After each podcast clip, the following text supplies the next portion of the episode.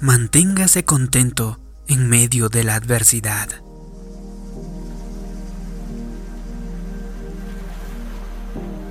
Esté contento donde quiera que esté.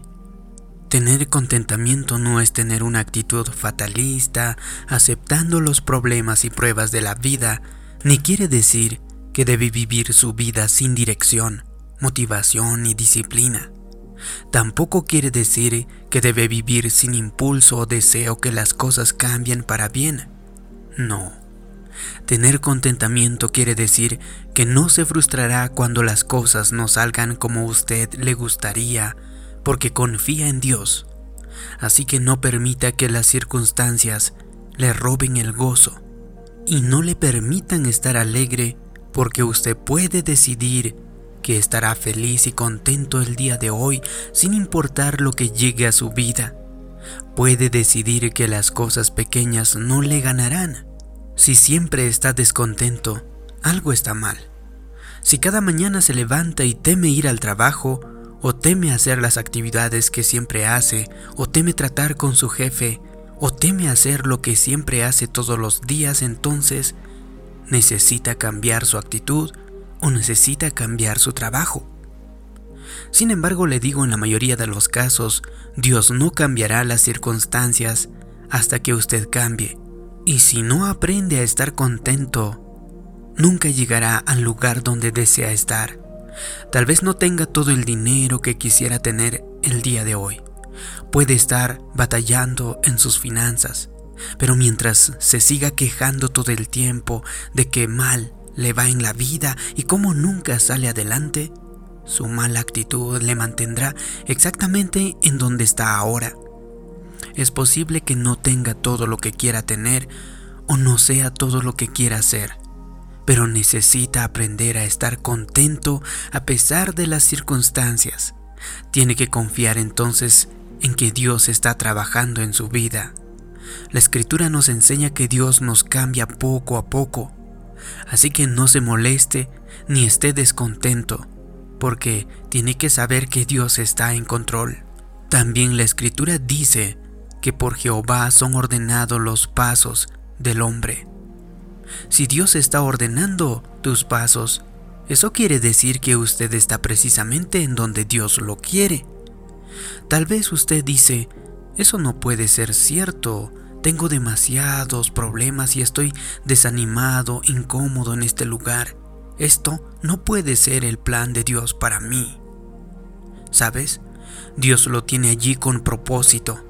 Quizá no lo entienda ahora, pero Él puede estar haciendo una obra en usted. Quizá quisiera enseñarle, empujarle, estirarle, ver cómo responderá en esa dificultad, o puede haberle puesto en esa situación para que usted sea parte de la obra que Él está haciendo en la vida de otra persona.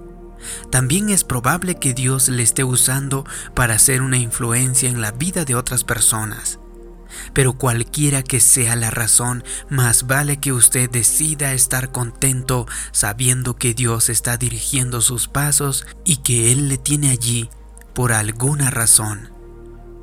Es interesante que creamos que Dios nos está guiando siempre y cuando estamos recibiendo lo que queremos y estemos viviendo en la cima de la montaña, sin recibir ningún golpe o sin recibir ninguna adversidad que existe en el valle. Pero debemos entender que el Señor está dirigiendo nuestros pasos aun cuando las cosas no salen a nuestro favor. Es posible que esté viviendo en una situación estresante con una pareja o un hijo que son personas difíciles, o quizá a causa de la política en la oficina no le están dando un trato justo o tiene que tener dos trabajos para suplir las necesidades de su familia. Puede estar pensando que esto no le parece estar bien y que no lo entiende.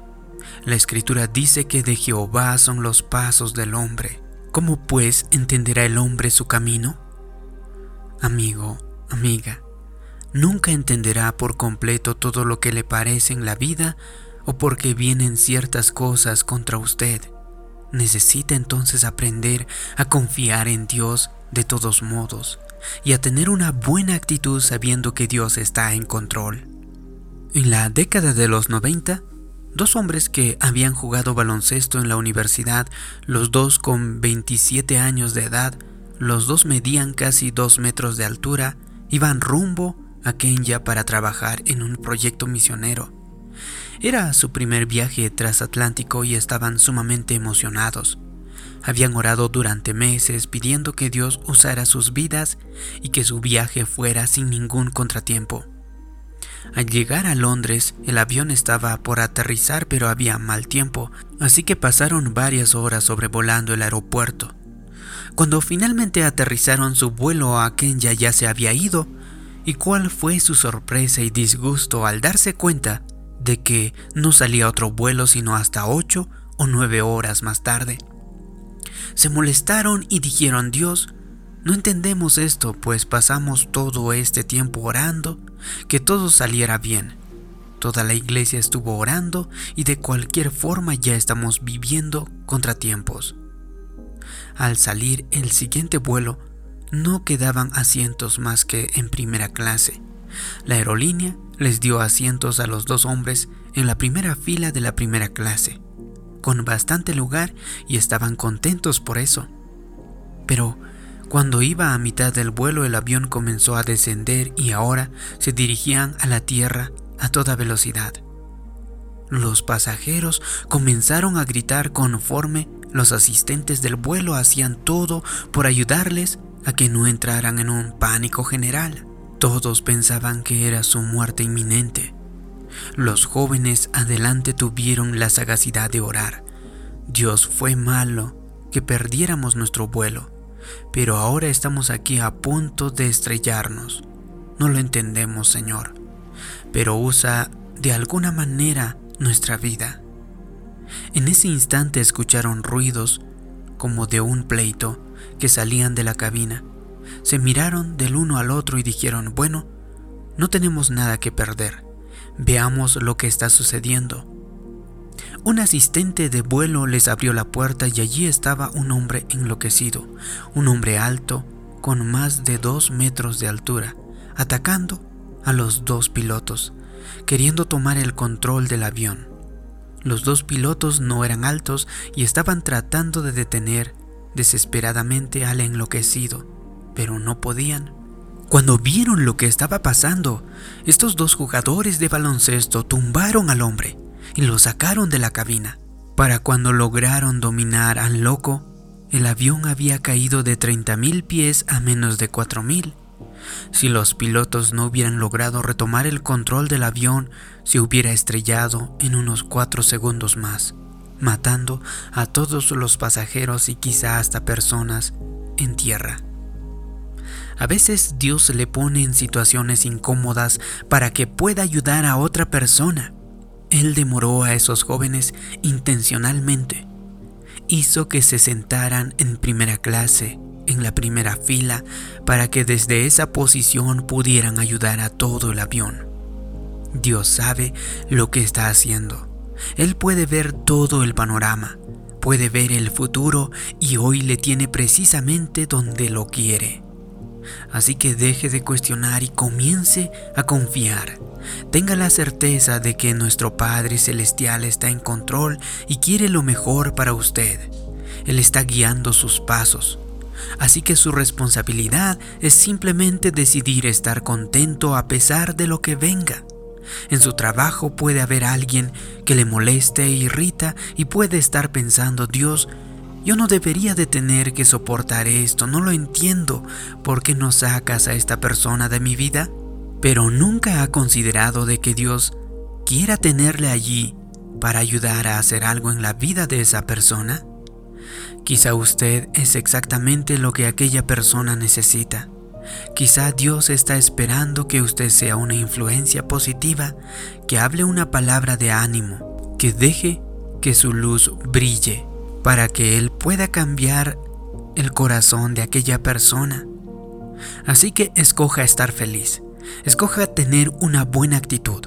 Recuerde que estar contento es una decisión que usted tiene que tomar cada día y aun cuando usted no lo entienda, sepa que Dios está haciendo una obra en usted y a través de usted. Así que decida que desde ahora En adelante usted florecerá donde está y decidirá estar contento y disfrutará de cada día de su vida. Si te ha gustado este vídeo y crees que puede ayudar a otras personas, haz clic en me gusta, compártelo y también suscríbete en este canal. Como siempre te pido que me dejes abajo en los comentarios una declaración. Yo estoy contento en medio de la adversidad. Así podré saber que te ha gustado este vídeo, que te ha ayudado. Gracias por tu comentario, gracias por suscribirte. Mi nombre es David Yugra. Nos vemos en un próximo vídeo de motivación para el alma. Hasta pronto.